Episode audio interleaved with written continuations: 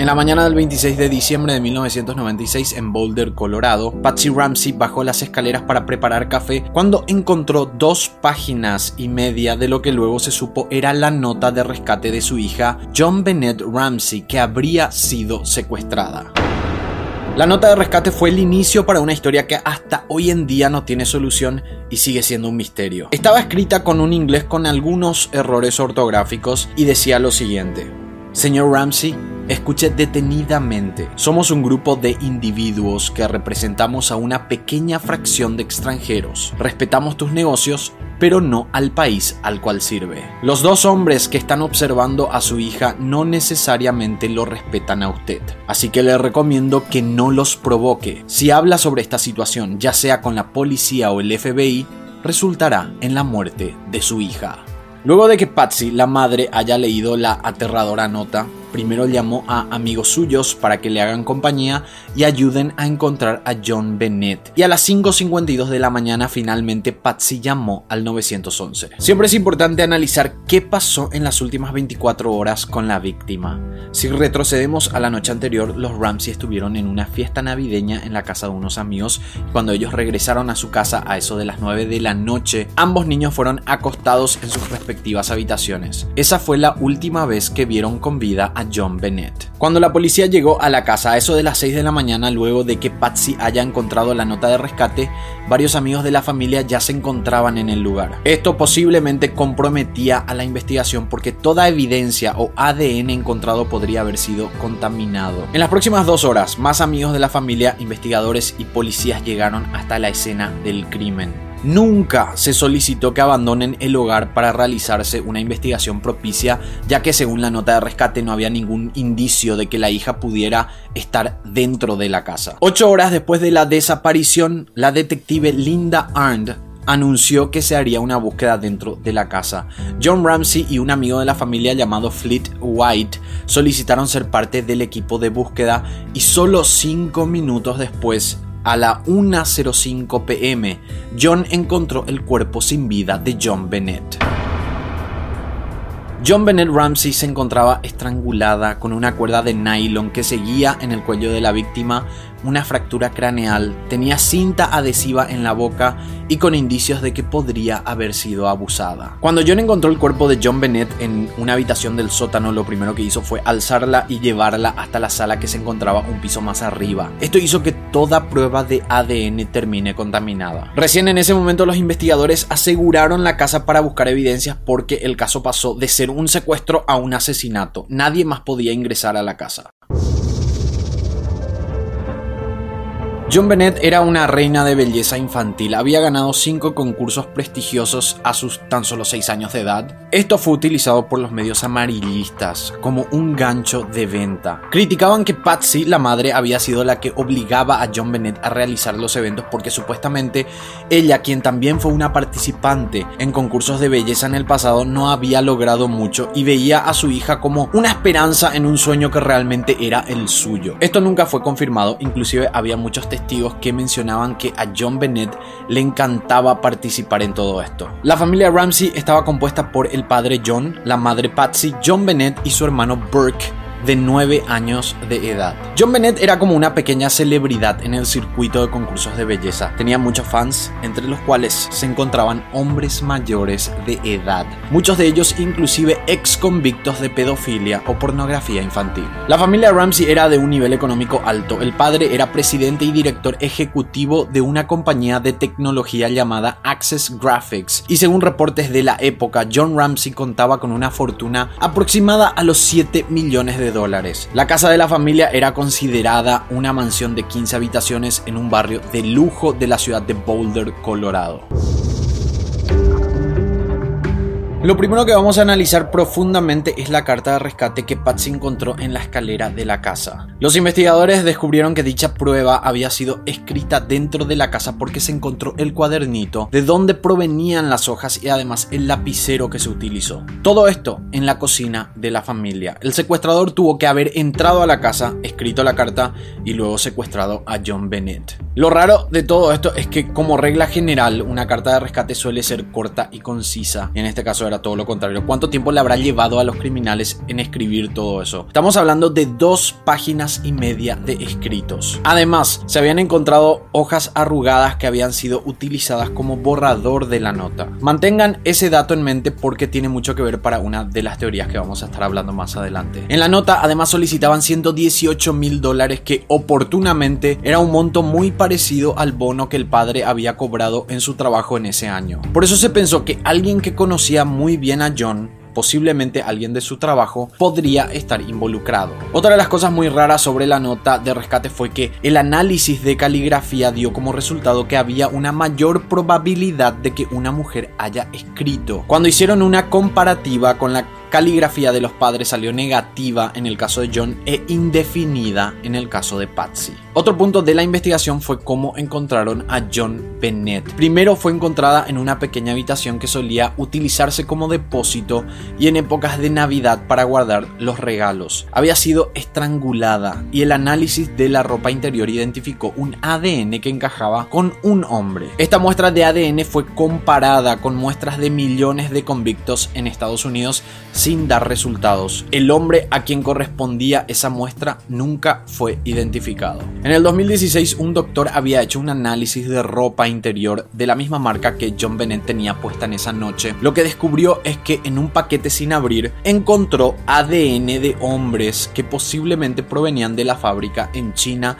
lo que quiere decir, según sus averiguaciones, de que el ADN encontrado en la ropa de John Bennett no necesariamente correspondería al victimario. La falta de pruebas en la escena del crimen demostraban un trabajo minucioso. No habían otros rastros de ADN. En esa noche había caído nieve y no se encontraron pisadas fuera de la ventana donde supuestamente el secuestrador habría ingresado. Aunque la mayor teoría que se manejaba en ese momento era de que un hombre entró a la casa, no había pruebas suficientes para definir esto y se creyó que pudo haber sido realizado todo desde adentro del hogar.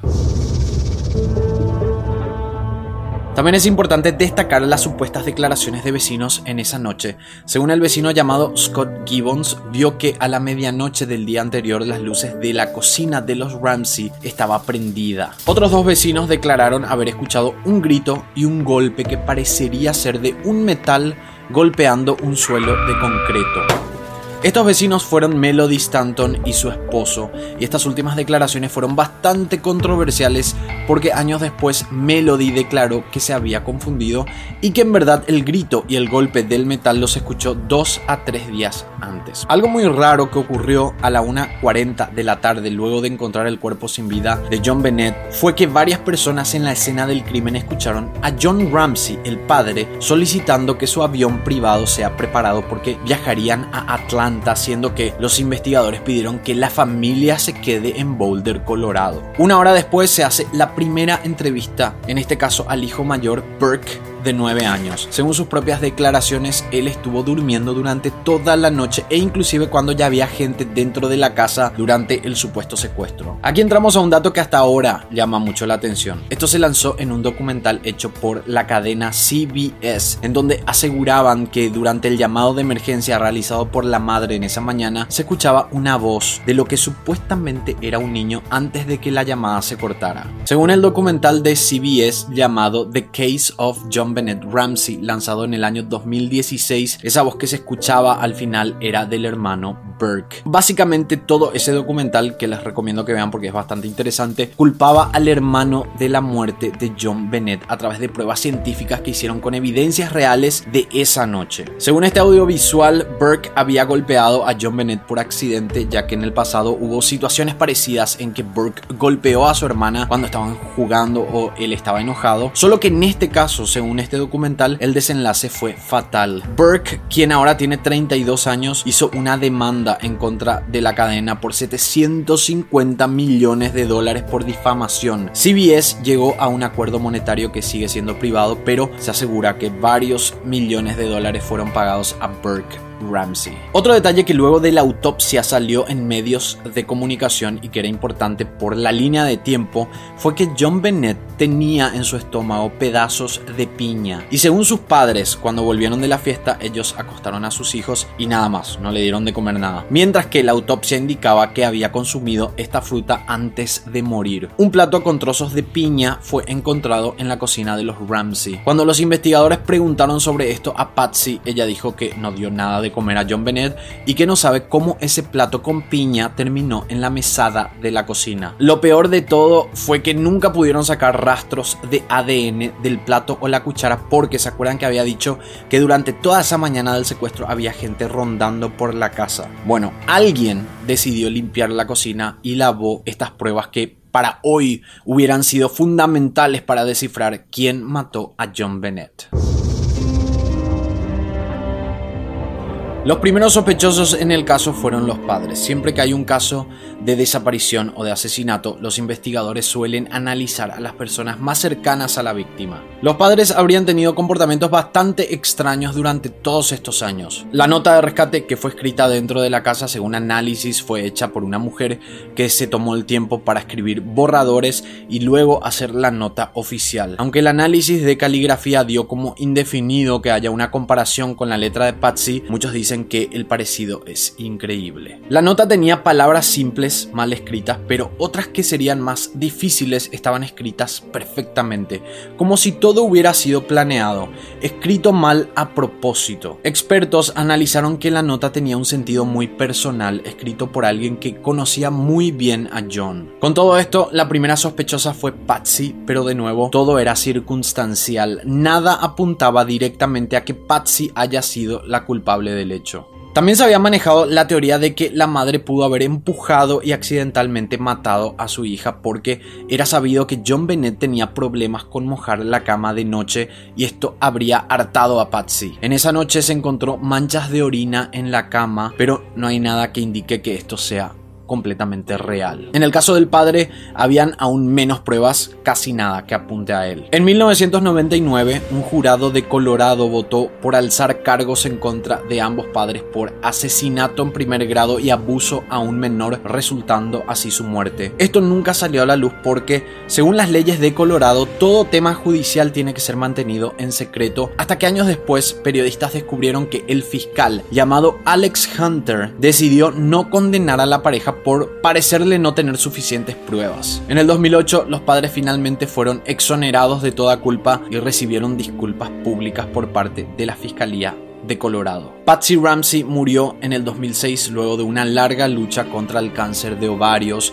cuando apenas tenía 49 años de edad y fue enterrada al lado de su hija en el cementerio St. James en Marietta, Georgia. La siguiente teoría es que el hermano Burke fue el que mató accidentalmente a John Bennett. Esta teoría se hizo muy fuerte en el documental de CBS que, como dijimos, recibió una demanda millonaria por difamación por parte de Burke. Según esta teoría, Burke estaba en la cocina con John Bennett y su madre, se habría enojado por algo, agarró una linterna y golpeó a John Bennett en la cabeza. Por eso se habría encontrado una fractura craneal. Los padres, ya viendo que la hija estaba inconsciente, decidieron cubrir el hecho simulando un secuestro, escribieron la carta de rescate y llamaron a la policía. Todo esto supuestamente para proteger a su hijo. Este documental además hablaba de que Burke ya había golpeado en más de una ocasión a John Bennett con objetos. Una de las ocasiones más recientes fue con un palo de golf que había dejado una herida bastante grande en la cara de John Bennett. Aunque el documental es bastante convincente, porque hicieron hasta una réplica de la casa e investigaron cada detalle del caso con evidencias reales, sigue siendo una teoría porque no hay ni ADN ni pruebas que apunten directamente a este hecho y por eso entiendo de que Burke haya realizado la demanda por difamación siendo que todos fueron desligados de culpa. En cuanto a la teoría de un intruso que entró a matar a John Bennett hay varias personas sospechosas. Primero está Bill McReynolds, quien dos días antes del asesinato había visitado la casa de los Ramsey para ser el santa de la fiesta. La hija de Bill McReynolds también había sido secuestrada en 1974 y la esposa de Bill hasta había escrito un libro donde describía un secuestro de una niña que había sido encontrada muerta en el sótano. Pero peor aún, Bill declaró que la muerte de John Bennett fue lo más difícil que le pasó en su vida, inclusive más que su propia operación del Dijo que su muerte ha afectado profundamente a su vida. En esa noche donde él hacía de santa en la casa de los Ramsey, John Bennett le había regalado un frasco con purpurinas